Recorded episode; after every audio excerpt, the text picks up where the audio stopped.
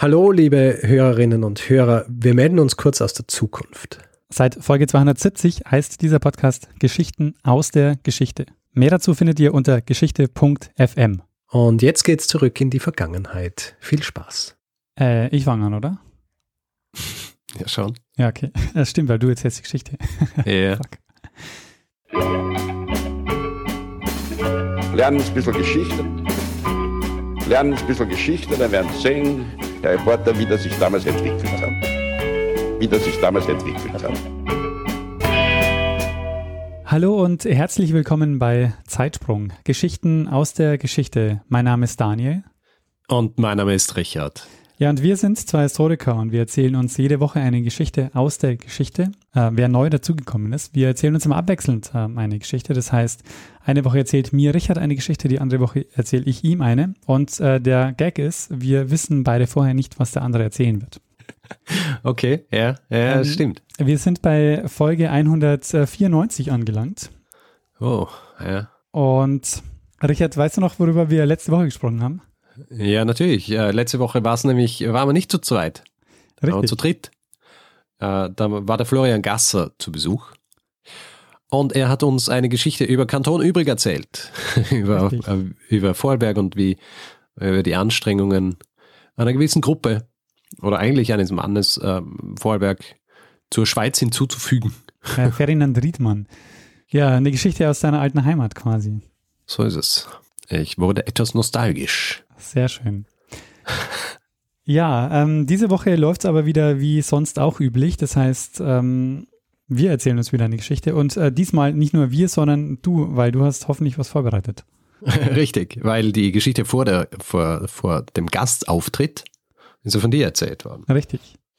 Deswegen ähm, erzähle ich heute eine Geschichte und Daniel, ähm, es führt uns in dieser Geschichte geografisch wieder in den Norden der, äh, des amerikanischen Kontinents. Nach äh, Kanada. Nein, Ah, in die USA.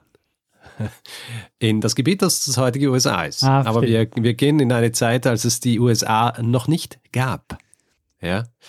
Also, wir gehen in den amerikanischen Norden und der amerikanische Norden hat ja äh, eine Geschichte hinter sich, die eine äh, Geschichte der Kolonialisierung ist und auch Geschichte vieler unterschiedlicher indigener Ethnien, ja, Indianervölker oder Indianerstämme und äh, dann natürlich zwingend daraus auch dann eine Geschichte der Vertreibung und Marginalisierung und äh, teilweise auch Ausrottung dieser unterschiedlichen Stämme Ja. und Völker. Und in dieser Geschichte wird es um ein solches Indianervolk gehen.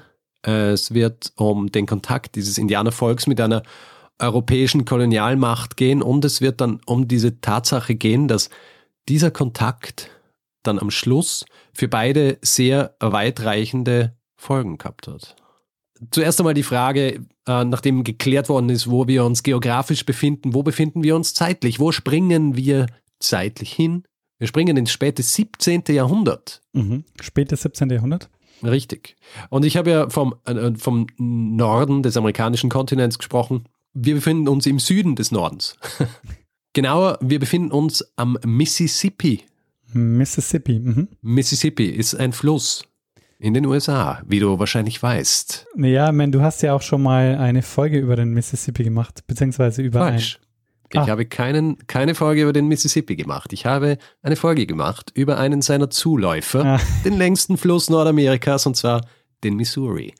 Ah ja, ich kann mich erinnern, dass es in, in der Folge auch darum ging, aber Ja, der Missouri ist der längste Fluss äh, Nordamerikas und fließt dann in den Mississippi. Mississippi ist im Süden und wir sprechen jetzt über diesen Mississippi und, und an diesem Mississippi entlang reist im Jahr 1682 ein französischer Abenteurer und Entdecker namens René Robert Cavelier Sieur de la Salle. De La Salle. De la Salle. Mhm. La Salle. Ist dir vielleicht ein Begriff? Ist nicht ganz unbekannt. Nee, das sagt mir nichts. Gut, ab jetzt schon. Er trifft nämlich in diesem Jahr 1682 auf Mitglieder eines Indianerstamms, äh, verbringt eine Nacht bei ihnen, raucht dem Vernehmen nach zumindest eine Friedenspfeife und am nächsten Tag zieht er dann wieder weiter und es ist alles sehr friedlich. Mhm. Ja. Dieser friedliche Kontakt mit Lassalle, dem französischen Entdecker, ist der wahrscheinlich erste Kontakt dieses Volkes mit europäischen ähm, oder mit Vertretern äh, eines europäischen Landes. Man weiß es nicht sicher, aber es ist, es ist zumindest der, der erste niedergeschriebene Kontakt. Mhm. Äh, es kann sein, dass sie vorher auch schon mit anderen, aber der erste niedergeschriebene. Und dieses Volk, dieses Indianervolk wird Natchez genannt. Ist dir, sind dir die Natchez ein Begriff? Natsche, er sagt mir nichts, ne? Sehr gut. Wir werden jetzt nämlich in dieser Folge äh, auch lernen, woher sie kommen Mhm. und warum du höchstwahrscheinlich noch nie von ihnen gehört hast. Ah, sehr spannend. Also nach diesem kurzen Treffen mit Lassalle und dann einem ungefähr zwölf Jahre später stattfindenden Treffen mit einem anderen Entdecker, einem gewissen Pierre Lemoyne d'Iberville. Wir werden wahrscheinlich noch einmal erwähnen, aber Iberville ist sein, äh, ist der Name, als sehr bekannt ist. Ähm, nach diesem Treffen, das ganz ähnlich harmonisch abgelaufen ist, ja, also auch Friedenspfeife und äh, hinkommen und dann wieder weitergezogen. Nach diesen Treffen beginnt dann auch so ein, so ein leichter Handel oder wie soll man sagen, ein sanfter Handel zwischen diesem Stamm der Natchez und dann auch mit einigen britischen Händlern, ja, die auch in der Gegend sind. Also die kennen jetzt äh, Vertreter europäischer Länder und fangen an, mit ihnen zu handeln. Die richtigen Informationen, also die ersten richtigen Informationen über diesen Stamm, wer sie sind und so weiter, kommen dann aber erst aus dem Jahr 1713. Und zwar richten in, im Jahr 1713 zwei französische Brüder an einem Ort, der heute auch den Namen Natchez, beziehungsweise weil es Mississippi ist, in den USA heißt er Natchez. Ja? Vielleicht sollte ich noch mal sagen, wie das geschrieben wird. Ja. Nämlich Nordpol Anton Theodor Cäsar Heinrich Emil Zeppelin, also Natchez. Ah, Aber ich bin mir recht sicher, dass es Natchez ist, weil es angelehnt worden ist an einen Ort dort und von Franzo Franzosen geprägt worden ist. Deswegen äh, gehe davon aus, dass sie, ähm, ja, vielleicht hat es auch Natchez geheißen. Nachdem es keine mündliche Überlieferung gibt von damals oder was aufgenommen ist, kann man es auch nicht genau sagen. Auf jeden Fall, an diesem Ort ähm, richten zwei französische Brüder einen Handelsstützpunkt an, Mhm. äh, ein. Und äh, an diesem Ort befindet sich das größte Dorf dieser, dieser Natchez und daher kommt der Name für diesen Ort, wo dieser Handelsstützpunkt aufgebaut worden ist. Und anfangs verläuft alles auch noch recht ruhig und recht friedlich. Also die äh, fangen an, hier äh, Handel zu treiben und werden im Grund äh, relativ äh, freundlich behandelt von den Natchez. Und es sorgt aber dann ein Vorfall dafür, dass sich die Beziehungen zwischen den Franzosen und den Natchez relativ schnell verschlechtern. Und um das ähm, besser erklären zu können, gebe ich jetzt noch einmal so ein bisschen eine Beschreibung der Situation hier in, in dieser Gegend, ja. Weil der Ort, in dem dieser Handelsstützpunkt liegt und wo auch die Natchez entlang des Mississippi leben, äh, ist ein Gebiet namens Louisiana. ah, also das ist das Gebiet des heutigen Louisiana? Nein. Louisiana zu diesem Zeitpunkt ist ein viel größeres Gebiet. Okay. Ähm, bevor die Europäer kommen sind, äh, hat es natürlich noch nicht Louisiana geheißen. Wir werden ja gleich rausfinden, warum es Louisiana heißt. Oder du weißt es vielleicht auch schon, aber ich äh, erkläre es nachher noch einmal. Auf jeden Fall dieses Gebiet ursprünglich äh, Jahrtausende lang von unterschiedlichen Indianerstämmen besiedelt und äh, unter anderem auch während der sogenannten Mississippi-Periode. Ähm, und an diesem Mississippi sind äh, unterschiedliche Stämme gewesen, haben sogar befestigte Städte gebaut. Die einzigen befestigten Städte äh, von Indianerstämmen nördlich von Mexiko übrigens. Ja. Und das Ganze nimmt natürlich dann eine drastische Wendung, als die Kolonialisten dann in die neue Welt kommen. Ja. Ähm, was das bedeutet, wenn Europäer in die neue Welt kommen und denken, sie können hier jetzt äh, einfach Kolonien gründen, haben wir eh auch schon einmal ergründet in einer anderen Episode. Oh ja. Erinnerst du dich noch an diese Episode? Ja, da ging es um einen Renegade, ähm, der dann bei den Cherokees war. ja, aber ich habe auch an eine andere Episode Ach so. gedacht. Wir haben nämlich tatsächlich schon mehrere drüber gemacht. äh, wir haben ja auch eine gemacht über die verlorene Kolonie von Roanoke. Oh, richtig. Island. Ja. Ja. The Lost Colony hat das Ganze geheißen und es ist äh, Zeitsprung 59. Das ist auch schon eine Zeit her. Ja, Vom 9. November 2016. krass. Und die andere Episode, Ist 122 Christian Gottlieb Prieber. genau. Auf jeden Fall, dort haben wir schon gelernt, was passiert, wenn Europäer nach, äh, äh, nach Amerika kommen und hier Kolonien aufbauen wollen. Der vorhin erwähnte Lassalle, ja, der im Jahr 1682 zum ersten Mal auf die Natchez getroffen ist, der war ja nicht einfach nur so unterwegs, sondern der war im Auftrag des französischen Königs unterwegs. Und der französische König zu diesem Zeitpunkt ist ein alter Bekannter. Es ist aber nicht zufällig Ludwig der 14. Es ist Ludwig der 14. Der ist einfach überall. Gibt es über den vielleicht schon mal eine Folge, Richard? Es gibt tatsächlich eine Folge über Ludwig den 14. Wir können jetzt die, nächsten, äh, die nächste halbe Stunde damit verbringen, irgendwelche Verknüpfungen zu finden zu Episoden, die wir schon mal gemacht haben. Aber es ist halt tatsächlich so, dass sich jetzt langsam alles äh, schon so schließt. Ja, Ja? stimmt, ja. Überall haben wir die Verbindungen. Ja. Ähm, es gibt eine Episode über Ludwig den 14. Und zwar über eine Operation, die an seinem Allerwertesten vorgenommen worden ist. Es ist Zeitsprung 73 und heißt äh, Ludwig der 14. und seine pikante Operation. sehr schön. Er kommt auch ein paar Mal äh, in anderen Episoden vor, zum Beispiel in der Episode über, wie heißt er? Ähm, Ach, der mit dem Garten? wo Le Vicomte auch und in äh, der Episode über Voltaire. Ah, ja, richtig. Ja, also Ja, gut. ist schon recht Also, vorkommen. Man ja. könnte fast sagen, wir haben ein gewisses Fable für, für Ludwig den 14. Ja, das waren aber jetzt lauter Folgen von dir. Das heißt, du hast ein Fable für Ludwig den 14. Maybe.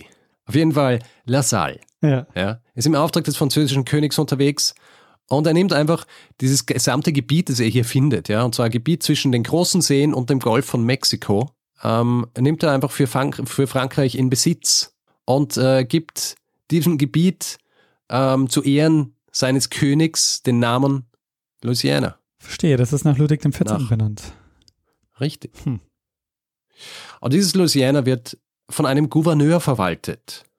Und der Gouverneur zu diesem Zeitpunkt, äh, in dem wir uns gerade befinden, ist Antoine de la Motte Cadillac. Und ja, er schreibt sich wieder Cadillac. Dieser Antoine de la Motte Cadillac äh, oder Cadillac beschließt, dass er diesen neuen Handelsstützpunkt besuchen kommen will. Und er kommt dort an und wird dann äh, sogleich von Mitgliedern der Natchez umringt. Ein Häuptling reicht ihm dann eine Friedenspfeife, von der er selber auch gerade ein paar Züge genommen hat. Und Cadillac als arroganter Franzose, der die äh, Indianer nur als Wilde betrachtet, äh, wischt diese Pfeife so weg und erklärt dann so seiner Gefolgschaft, dass er sich sicher nicht die Lippen mit einer Pfeife schmutzig machen will, die gerade noch vor einer dieser Wilden im Mund gehabt hat. Und für den Häuptling ist es natürlich ein Affront. Und dieser Vorfall sollte äh, symptomatisch sein für die Dinge, die danach noch kommen.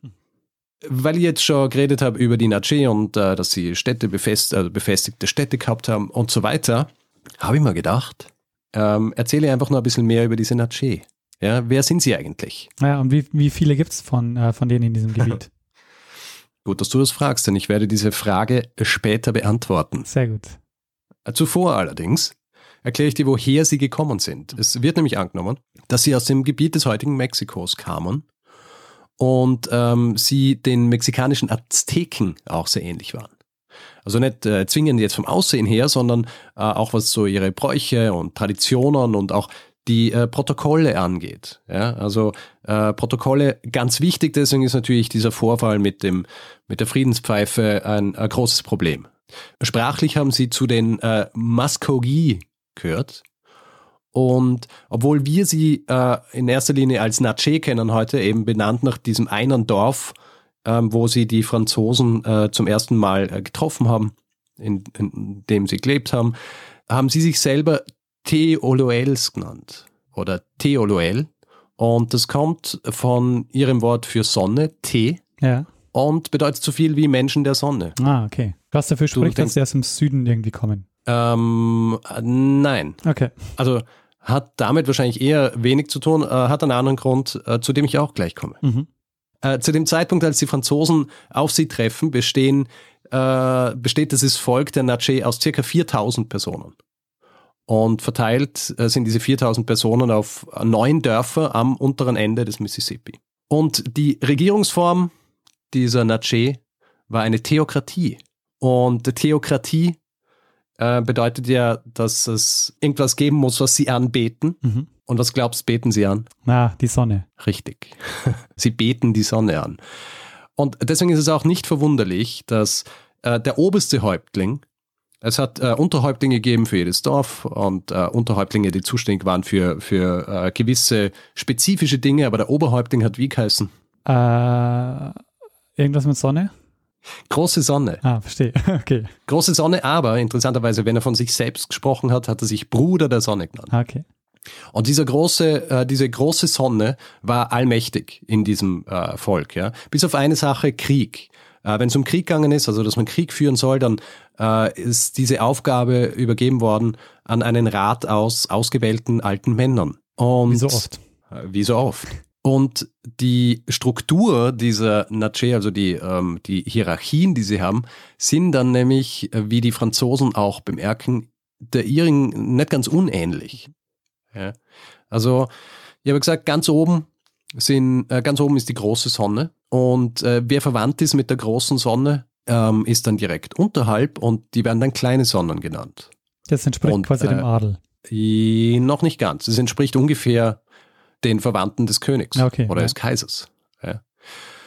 Und äh, diese kleinen Sonnen, ähm, da sind zum Beispiel dabei der Kriegshäuptling, ja, der entweder ein Bruder ist oder ein Onkel der großen Sonne und äh, zwei Zeremonienmeister gibt es auch, die zuständig sind für alle öffentlichen Rituale.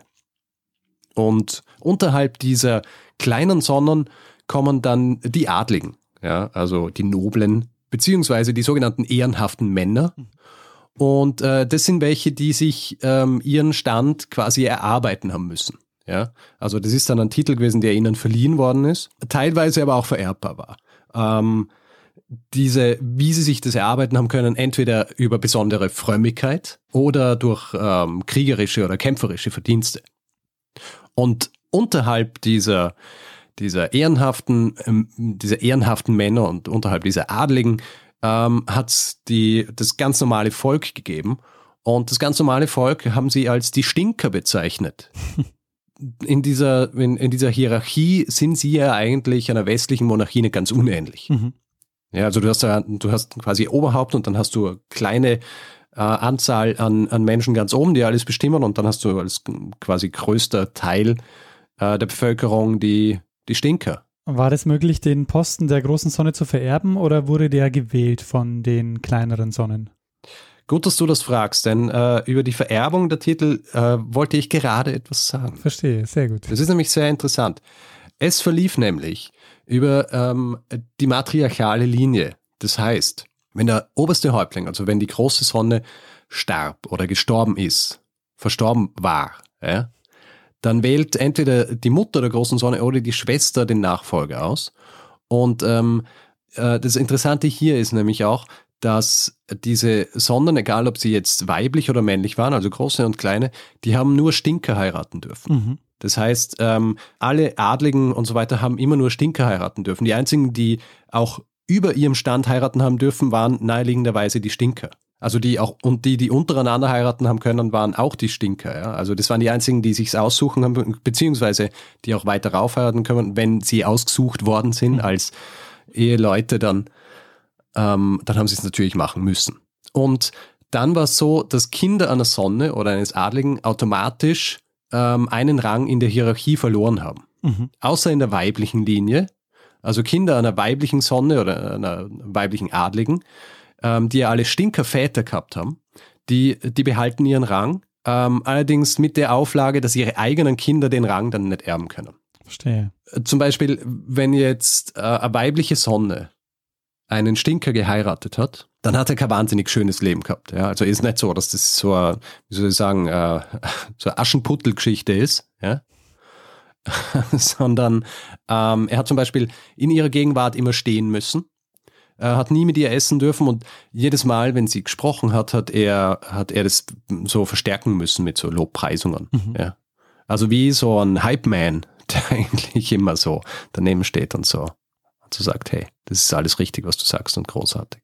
Und falls er sie auf irgendeine Art und Weise beleidigt hat, ja, oder sie nicht zufrieden war mit ihm, ähm, hat sie ihn bestrafen können, wie sie wollte. Und wenn er zum Beispiel äh, sogar fremdgegangen ist oder so, dann äh, war es nicht unüblich, dass er geköpft worden ist. Mhm. Äh, umgekehrt allerdings, die weibliche Sonne selber hat so viele Liebhaber haben können, wie sie wollte. Diese Verbindung hat nicht dazu geführt, dass die sich quasi im Rang oder in der Hierarchie angeglichen haben, sondern das hat, die hat weiterhin bestanden. Ja, ja, die Hierarchie hat weiterhin bestanden, weil du hast ja auch äh, weiter absteigen können. Mhm. Ja.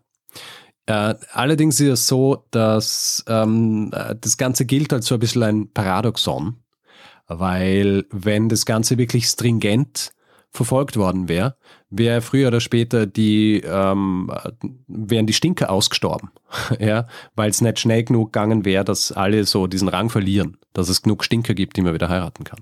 Ähm, wie ist denn das mit den Stinkern? Hat der Name Stinker, ist der übersetzt, ähm, hat, also hat der was damit zu tun mit, mit Gestank oder kommt der woanders her? Ja, ja also es äh, soll, soll schon sagen, zeigen, dass sie so niedrig sind und sie sind halt die Stinker. Okay. Ähm, es gibt allerdings, äh, es ist allerdings so, dass, dass es sehr wahrscheinlich ist, dass das Wort der Nache für diese Stinker nicht wirklich Stinker war, mhm. aber eine Entsprechung zumindest. Ja. Es ist einfach dann, dass von Historikern ähm, das so geprägt worden ist, dass sie die Stinker waren. Ähm, wahrscheinlich haben sie es äh, irgendwie anders genannt, jetzt übersetzt, aber quasi vom, vom Gestus her war es dasselbe. Ähm, gewohnt haben die Natsche in, in Häusern.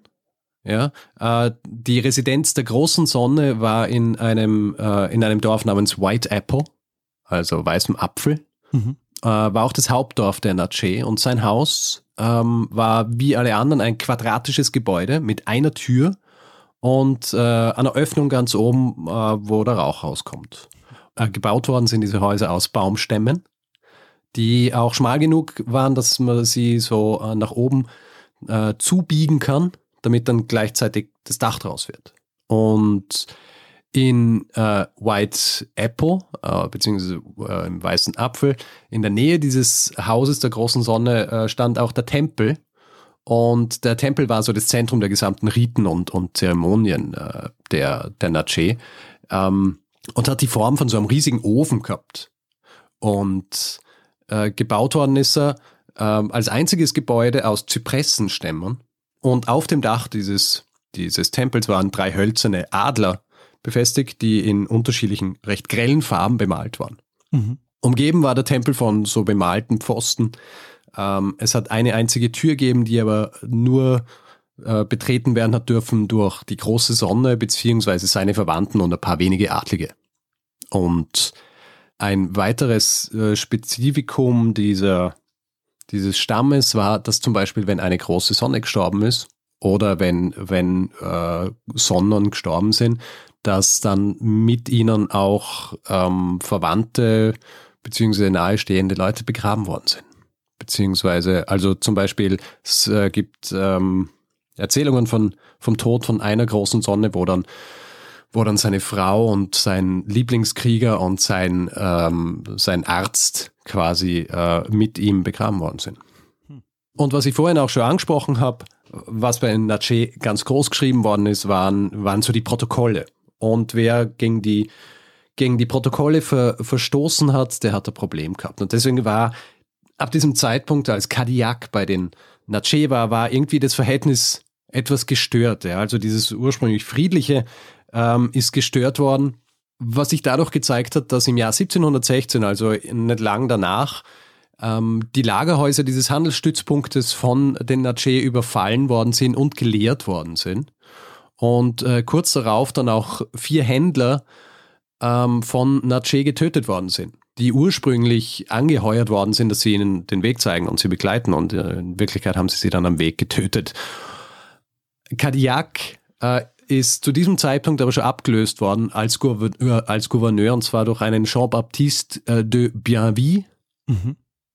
der war vorher schon Gouverneur, ist abgelöst worden vom Kadiak. Kadiak ist dann wieder zurückbeordert worden nach Frankreich und er war jetzt wieder der Gouverneur und er ist der Bruder des von mir vorhin erwähnten schon, äh, des von mir vorhin schon erwähnten Entdeckers Ibarvi.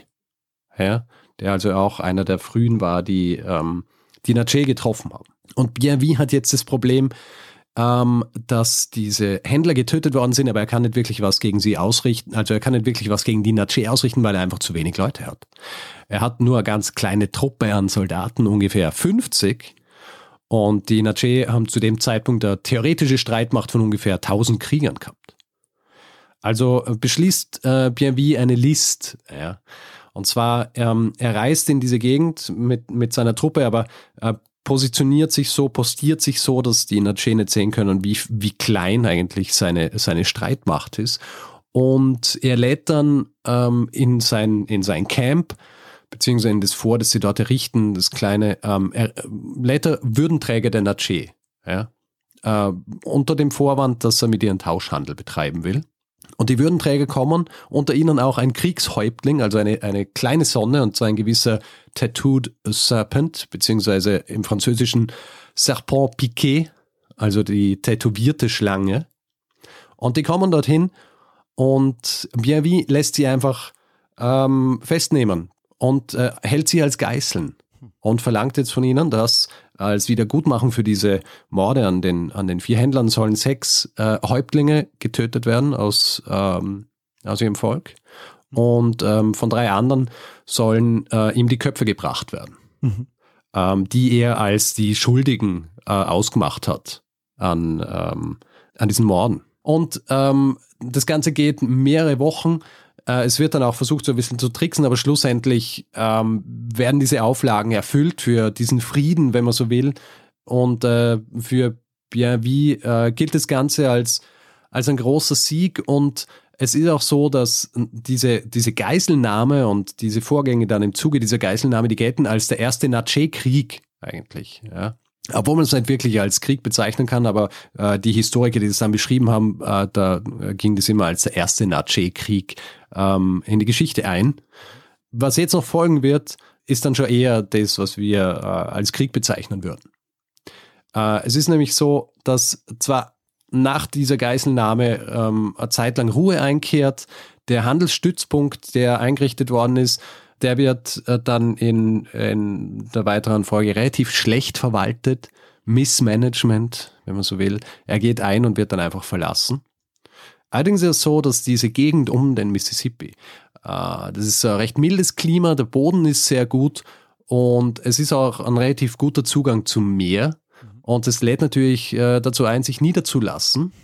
Und äh, das wird dann gemacht und zwar von recht vielen französischen Siedlern. Mhm. Siedlern und Siedlerinnen. Die kommen hin, lassen sich dort nieder und um sie entsprechend schützen zu können, wird nicht weit von White Apple, also diesem Hauptdorf, ein Fort errichtet, und zwar vor Rosalie. Die Franzosen, die sich dort ansiedeln übrigens, die äh, bauen dann vor allem Weizen an und sie bauen Tabak an.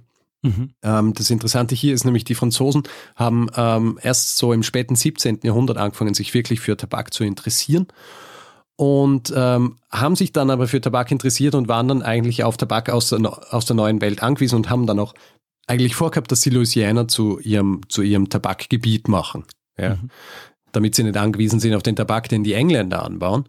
Und äh, es ist auch viel investiert worden in, ähm, in, in Louisiana und in diese, in diese Tabakindustrie sind Plantagen angelegt worden, mhm. hier in dieser Gegend, um dieses Fort Rosalie. Und die Nache machen anfangs so gute Miene zum bösen Spiel. Also die helfen auch sogar beim Aufbau des äh, Fort Rosalie mit, ähm, müssen aber dann auch erkennen, dass immer mehr ihres Landes eigentlich von französischen Siedlern besetzt wird. Und gleichzeitig ist auch so, dass diese, dass diese List von Bienville mit dieser Geiselnahme, äh, das ist nicht wirklich vergessen und es ist auch nicht wirklich vergeben von den Nache. Mhm. Und so kommt es dann halt, wie es kommen muss. Ja. Im Jahr 1722. Wahrscheinlich ist es ein Disput über Schulden, tötet ein französischer Sergeant oder ein französischer, französischer Offizier ja, den Sohn äh, von einem kleinen von einem kleinen Häuptling der Nache und die Franzosen lassen das zwar nicht durchgehen, aber sie verwahren ihn nur. Ja. Und als Antwort darauf überfallen dann einige Krieger ähm, ein paar Nächte später diese Plantage und sie töten dann Soldaten und, und skalpieren den Plantagenleiter. Mhm.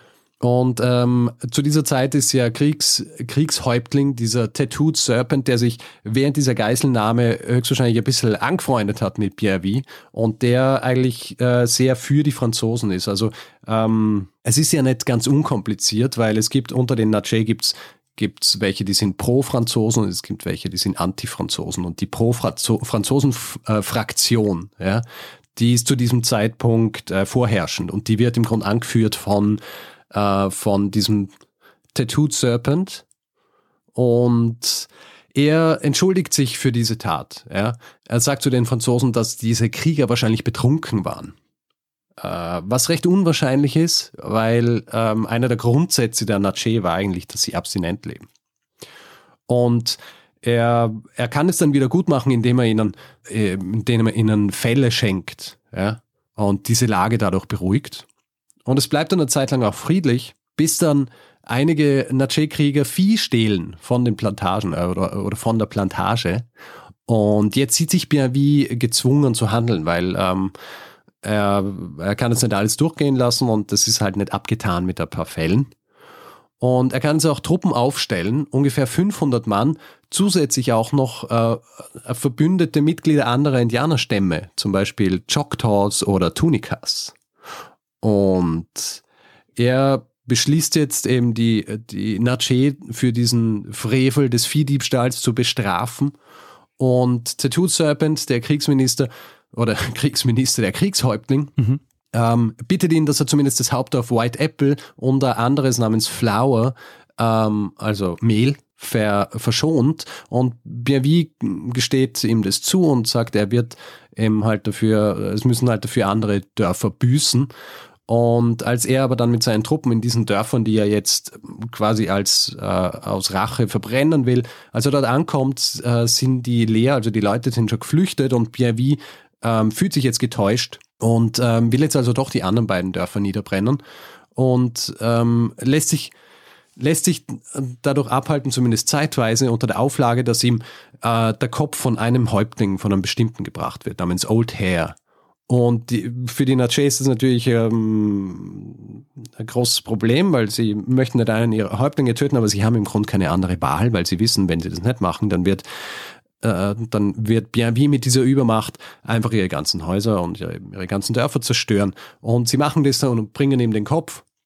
Und Bienvie äh, zerstört dann aber trotzdem ohne Vorwarnung drei weitere Dörf, äh, Dörfer und äh, tötet und skalpiert die, äh, die dortigen Männer. Und das ist das, was äh, von Historikern als der zweite Nache-Krieg bezeichnet wird. Und das ist im Grunde das Ende dieses zweiten Nache-Kriegs. Und ist nicht wirklich ein Krieg, wenn man es aus ähm, so diesen objektiven äh, Standpunkten betrachtet, weil es eigentlich ist es ein Massaker der Franzosen an den Nache. Aber das ähm, heißt, ähm, es gibt jetzt den ersten, den zweiten, das heißt, da kommt noch mehr. Es kommt noch mehr. Die Geschichte ist noch nicht fertig. Es tritt jetzt wieder, es, also es kehrt jetzt wieder Frieden ein ins Land, ungefähr sieben Jahre. Es ist aber einfach trotzdem schwierig, weil's, äh, weil diese Pro-Franzosen äh, und Kontra-Franzosen-Fraktionen immer noch stärker werden. Ja, ähm, also diese, diese Spannungen dazwischen, vor allem nach diesem Massaker. Und äh, Tattooed Serpent versucht weiterhin irgendwie Frieden, ähm, Frieden zu halten mit seiner Pro-Franzosen-Fraktion. Ähm, aber es ist ähnlich wie auch die, bei dieser Geschichte, die ich erzählt habe über die Roanoke Island. Äh, es ist deshalb ähnlich, weil Tattooed Serpent äh, stirbt schließlich. Ja? Er stirbt und dann im Jahr 1728 stirbt auch die große Sonne, sein Bruder. Und beide waren pro Franzosen, beide waren pro Frieden. Und damit ist jetzt eigentlich Schluss. Ja? Ähm, es gibt nämlich auch bei den Franzosen Veränderungen. Ähm, nach Vor Rosalie, also in dieses Vor Rosalie, kommt ein neuer Kommandant, auch im Jahr 1728. Und dieser Mann heißt Shepard. Und Shepard ist ein unguter Typ. Ja? Also er schert sich nichts um Diplomatie. Und äh, das Erste, was er macht, als er nach äh, in dieses Vorkommt äh, und zu dieser Plantage ist, dass er äh, White Apple, also das Hauptdorf, einzieht und sagt, er will es jetzt für die Plantage verwenden. Also das ist jetzt sein, äh, sein Grund und das wird jetzt äh, der Plantage hinzugefügt. Und ähm, er verlangt jetzt auch von der großen Sonne, dass sie das eigene Dorf verlässt. Ja, will die große Sonne aus dem eigenen Dorf werfen. Im November 1729 treffen dann äh, ein paar hundert Nache-Krieger in diesem Fort Rosalie ein. Äh, sie kommen unter dem Vorwand, dass sie Schulden zurückzahlen wollen und dass sie sich ähm, ein paar Waffen für eine große Jagd ausleihen wollen. Äh, sie ziehen ein in dieses Fort Rosalie, werden reingelassen, sie positionieren sich dann so, dass jeder Krieger neben einem Soldaten oder einem Mann in diesem Fort steht und dann auf ein Kommando der großen Sonne, die auch mit vor Ort ist, äh, fangen sie an, äh, die gesamten Insassen dieses Forts zu töten. Hm. Und innerhalb von vier Stunden sind 145 Männer, 36 Frauen und 56 Kinder tot. Und die restlichen Männer, Frauen und Kinder werden dann gefangen genommen. Der Shepard, der ungeliebte Shepard, wird äh, schon recht schnell umzingelt in seinem Gemüsegarten. Äh, wird er von Nache umzingelt, äh, pfeift dann auch noch nach seinen Wachen recht vergeblich, weil die Wachen gerade äh, getötet werden von den anderen Nache. Und dann wird ihm äh, wird von von den Sonnen ein Stinker ausgesucht, äh, der Shepard den Kopf einschlagen soll, was er da noch macht. Und die gesamte Plantage um dieses Fort Rosalie wird dann auch dem Erdboden gleichgemacht und 150 Männer und Frauen und Kinder werden gefangen genommen und äh, der großen Sonne als Sklaven unterstellt. Und äh, die müssen jetzt für die, für die Nache arbeiten. Und äh, die Franzosen können es natürlich nicht einfach so ähm, äh, auf sich sitzen lassen. Schließlich haben sie auch hier äh, die Verantwortung für diese ähm, Siedler und Siedlerinnen in Louisiana. Und der neue Gouverneur von Louisiana, ein gewisser Perrier, und äh, der ist auch Freund von dem getöteten Shepard, äh, nachdem er hört, was, äh, nachdem er von Geflüchteten dieses Massakers hört, was passiert ist, ähm, lässt er aus äh, New Orleans, der da noch nicht so lang existierenden Hauptstadt, Truppen schicken, die dann äh, gemeinsam mit, mit Hilfstruppen, äh, indianischen, also Choctaw und Chickasaw-Truppen, äh, gegen die ähm, Nache kämpfen sollen und auch die, äh, diese Gefangenen wieder zurückholen. Und äh, sie schaffen es, sie zu überraschen. Es werden dann auch beim ersten Gefecht 60 äh, Nache getötet. Sie können 20 äh, gefangen nehmen, der Rest kann aber fliehen und sie fliehen äh, entlang des Mississippi in, ihr, äh, in, in ein Fort, das sie sich dort bauen. Und äh, Perrier lässt schließlich dieses Dorf belagern und nach einigen Tagen geben die Nache auf, der Großteil ergibt sich und ähm, ungefähr 250 Krieger und ein paar äh, hundert Frauen und Kinder können flüchten. Mhm. Und äh, diese Niederlage, also dieses, äh, diese Niederlage dieses letzten Bollwerks der Nache am Mississippi, äh, ist dann das Ende äh, des dritten Nache-Krieges. Und ähm, circa 400 der Nache, die gefangen genommen werden, werden ähm, von den Franzosen dann als Sklaven verkauft. Äh, Krieger, die flüchten können, ähm, überfallen in den folgenden Jahren dann immer wieder französische Reisende, so entlang des Mississippi. Ähm, der Rest findet Unterschlupf bei unterschiedlichen Stämmen oder Völkern, wie zum Beispiel den Chickasaws oder den Creeks oder den Cherokee. Ja. Und ähm, dieser Konflikt mit den Franzosen weitet sich aber dann auch auf, auf andere Stämme und andere äh, Völker aus. Und die ganze Re Region ist eigentlich, wird dann eigentlich gebeutelt von diesen Auseinandersetzungen mit den Franzosen. Und obwohl die Nache eigentlich so als funktionierende Einheit aufhören zu existieren, äh, versuchen Überlebende schon ihre Traditionen und die Sprache und all diese Dinge weiter am Leben zu halten. Also es gibt zum Beispiel Aufzeichnungen, dass ähm, also aus äh, Mitte des 18. Jahrhunderts, dass innerhalb der Cherokee es eigene sogenannte Notchi Dörfer gegeben hat, also so wie es die britischen Beobachter geschrieben haben, äh, die ihre eigene sprachliche und auch so kulturelle ähm, Identität gehabt haben.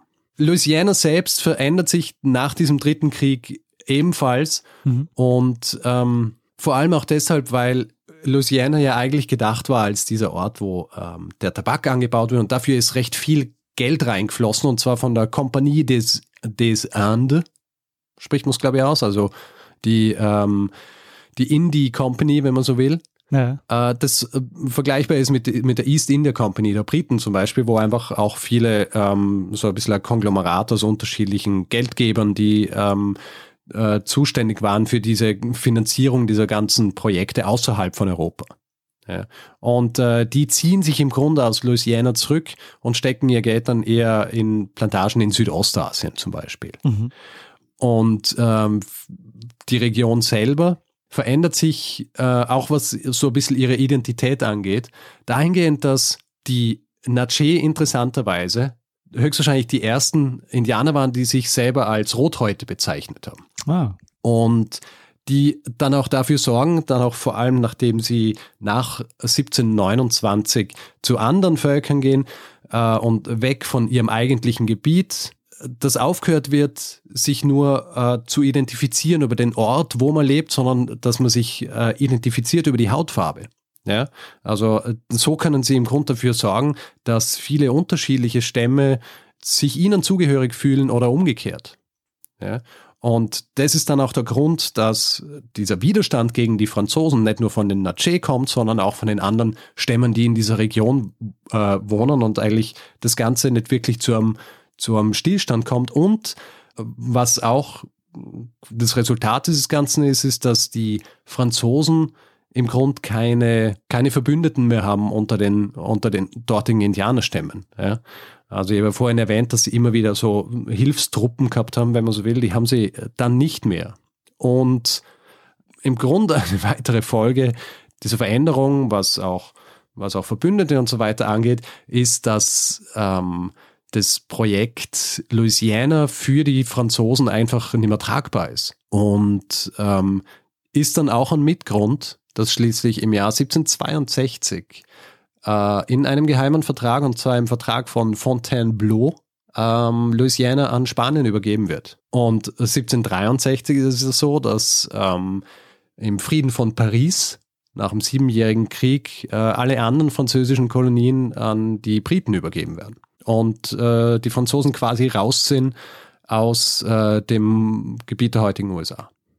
Auf jeden Fall, das ist das Ende damit nicht nur der Nache als ähm, zusammenhängendes äh, Volk, zusammenhängender Stamm, sondern auch äh, das Ende der äh, französischen Kolonialisierung äh, äh, Nordamerikas, beziehungsweise Nordamerikas unterhalb des Gebiets, äh, wir heute als Kanada kennen. Ah, sehr spannend. Also die Nache sind, tauchen immer wieder auf. Es ähm, gibt dann immer, es gibt Hinweise, dass sie, ähm, dass sie auch eben so eigene Dörfer gehabt haben. Und heutzutage ist es so, dass sie noch in Oklahoma äh, existieren mhm. als Teil der Muskogee und der Cherokee Nations. Ähm, aber äh, zum Beispiel die Natchez-Sprache äh, wird nicht mehr fließend gesprochen. Äh, die letzten beiden Personen, die angeblich äh, Natchez fließend gesprochen haben, waren ein gewisser Watt Sam und eine Nancy Raven. Und die sind aber 1944 bzw. 1957 gestorben. Und ähm, das ist meine Geschichte über ein Indianervolk am Mississippi, das im Grunde durch seinen Kontakt mit den Franzosen, mit den Franzosen äh, zerstört worden ist, aber gleichzeitig auch dafür gesorgt hat, beziehungsweise mitgeholfen hat dabei, dass die Franzosen sich aus äh, diesem Gebiet dann schlussendlich zurückziehen haben müssen.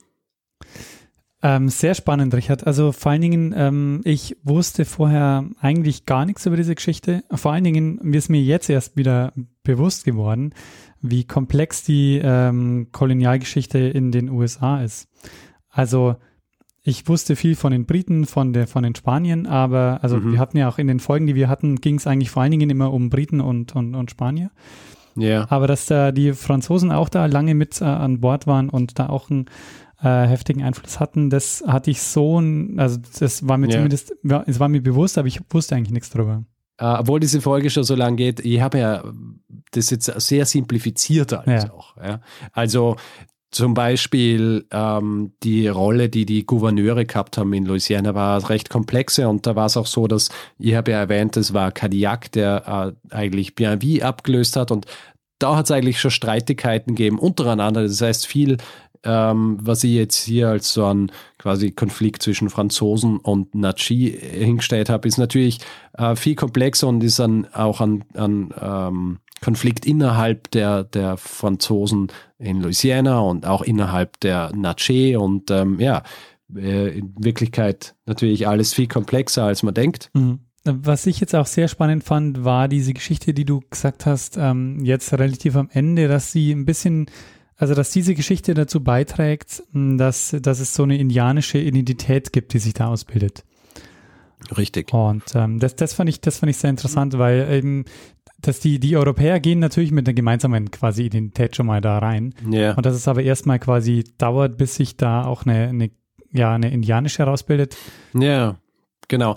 Das ist, ähm, ich habe das jetzt ein bisschen vernachlässigt, weil das wäre wirklich ausufernd gewesen, wenn ich da noch mehr reingegangen wäre in Ja. diese ähm, äh, quasi Identitätsgeschichte. Aber das ist im Grunde die Grundthese eines äh, Buchs, das ich gelesen habe dafür. Ähm, und zwar heißt dieses Buch äh, Natchez Country äh, von einem gewissen George Edward Milne aus dem Jahr 2015. Und dort wird eben ähm, beschrieben, dass diese Identitätsstiftung, dadurch, dass sie sich selber als Rothäute bezeichnet haben und die ersten waren, die sich so bezeichnet haben, äh, dass die so stattgefunden hat und eben dann auch dafür gesorgt hat, dass es wirklich so eine indianische Zusammengehörigkeit gibt, Mhm. die über, über den Ort rausgeht, an dem sie, an dem sie leben. Ja. Das ist, glaube ich, auch eine, eine Geschichte, ich weiß nicht, in den USA, denke ich, ist es schon mehr ein Thema als bei uns jetzt, aber ich glaube, so mit der Kolonialgeschichte ähm, in, in Nordamerika und in den Amerikas, sagt man das so, oder? Ja. Dann, ähm, Ja. da, damit, glaube ich, beschäftigen wir uns ja weniger als mit der Kolonialgeschichte in Afrika, also zumindest gefühlt. Ja, ja, das stimmt. Weil, ähm, ja, ist eine gute Frage. Warum eigentlich? Ja, ich denke mal, ich glaube, also eine, einer der Gründe, die ich mir vorstellen könnte, ist, dass man das auslagert an die USA, wenn man sagt, naja, Ja, ihr, ja, jetzt, eh. ihr kümmert euch mal drum, weil ihr seid jetzt die Nation. Ja, ja. Ja, richtig. Nur die machen es halt auch. Ähm, ja, also haben es halt lang auch nicht gemacht. Ähm, es ist ja auch interessant, die, ähm, die Natchez sind ja eigentlich als, ähm, als äh, historisches Thema äh, so richtig behandelt worden, also jetzt ausführlicher wieder erst so ab den 2000ern. Also vorher hat es zwar Bearbeitungen gegeben, aber nicht wahnsinnig viel und in erster Linie anthropologisch. Ja beziehungsweise ethnologisch, Mhm. nicht anthropologisch, äh, ethnologisch. Und, und jetzt erst ab den 2000ern, also dieses Buch von Edward Milne ähm, ist, ist eines von drei, die, ähm, äh, die seit, seit dem Jahr 2000 geschrieben worden sind über die Natchez. Und äh, das Buch kannst du empfehlen als Lektüre? Ja, das ist, ähm, ist sehr lesbar. Ähm, und ähm, ja, geht also natürlich viel mehr in die Tiefe, als ich jetzt hier in die Tiefe gegangen bin. Äh, naheliegenderweise. Ja, verstehe. Gibt es auch einen äh, Themenpartner oder eine Themenpatin? Nein. Ich äh, bin selber über einen Artikel äh, gestolpert und habe dann äh, etwas recherchiert. Sehr schön. Ja, also Richard, äh, sehr, sehr spannend. Vielen Dank für die Geschichte. Gern. Äh, Würde ich sagen, ähm, mach mal einen Deckel drauf und starten mit dem Feedback-Hinweisblock. Sehr gut. Also, Feedback. Wer Feedback geben will zu dieser Episode oder zu anderen, kann das zum Beispiel über unsere dafür eingerichtete E-Mail-Adresse machen. feedback.zeitsprung.fm kann es auf unserer Website machen, zeitsprung.fm, kann uns auf Twitter anschreiben, da ist unser Account twitter.com slash zeitsprungfm. Oder persönlich sind wir auch dort, ich at Stormgrass, Daniel ist at Mestzner. Und auf Facebook sind wir auch facebook.com slash zeitsprung.fm und wer uns bewerten will, worüber wir uns immer sehr freuen, äh, oder äh, Sterne vergeben, alles was so ein bisschen unsere Sichtbarkeit erhöht, damit noch mehr Leute von uns wissen, kann es zum Beispiel auf iTunes machen oder äh, wo auch immer Podcasts bewertet werden können, zum Beispiel auch auf panoptikum.io. Ja, und äh, Folge 200 steht vor der Tür und wir planen eine Spezialausgabe. Das heißt, äh, in dieser Folge wollen wir nicht wie sonst üblich eine Geschichte erzählen, sondern wir wollen mit euch ins Gespräch kommen und über Zeitsprung reden. Das heißt, ähm, schickt uns Fragen, Kommentare, Kritik, Lob oder einfach Grüße zum Jubiläum ähm, per Mail, via Twitter oder auch ähm, auf Facebook. Und ihr könnt auch, ähm, das ist quasi der neue Feedback-Kanal, der dazugekommen ist, ihr könnt uns diese äh, Fragen, Kommentare oder Grüße auch selbst einsprechen und ähm, per WhatsApp oder Signal schicken. Ähm, wir werden die, die Nummer in den Show Notes ähm, auch äh, nicht verlinken. Wir werden die Nummer äh, aufschreiben. In den Show Notes angeben. Richtig, wir werden die Nummer in den Show Notes angeben. Ähm, das findet ihr da alles. Und äh, wichtig allerdings, äh, das Ganze muss uns bis zum 21. Juli erreicht haben, weil dann nehmen wir nämlich die Folge auf. Ja, und da, außerdem gibt es die Möglichkeit, uns finanziell zu unterstützen. Und wir freuen uns über alle, die uns ein bisschen was in den Hut werfen und uns dabei unterstützen, hier jede Woche eine Geschichte zu erzählen. Und wir haben alle Hinweise, die ihr braucht, um uns ein bisschen was zukommen zu lassen, auf der Webseite zusammengefasst. Und wir bedanken uns in dieser Woche bei Dieter, Marcel, Dirk, Oskar, Maximilian, Sascha, Thomas, Tillmann, Felix, Nikola, Daniel, Johannes, Nico, Henning, David und Michael. Vielen, vielen Dank für eure Unterstützung. Ja, vielen herzlichen Dank. Ja, Richard, wir haben die Folge, wir haben den Feedback-Hinweis-Blog. Ja. Ähm, jetzt äh, weiß ich gar nicht, was, äh, was fehlt denn jetzt eigentlich noch? Du hast vergessen, was jetzt noch fehlt. Achso, was, was, was fehlt eigentlich noch? Nein, nein, du, ich habe nicht gesagt, du hast vergessen zu sagen, was jetzt noch fehlt, sondern ich habe dich gefragt, ob du vergessen hast, was jetzt noch fehlt. Achso, ja, ich, ich äh, kann mich nicht mehr erinnern, was sonst immer noch. Was, was kommt denn jetzt eigentlich noch? das ist ein, ein schönes Ad-Hoc-Gespräch hier. ja, Daniel, es kommt wie immer der eine, der das letzte Wort hat. Bruno Kreisky. Lernen ein bisschen Geschichte. Lernen ein bisschen Geschichte, dann werden Sie sehen, Herr Reporter, wie das sich damals entwickelt hat. Wie das sich damals entwickelt hat.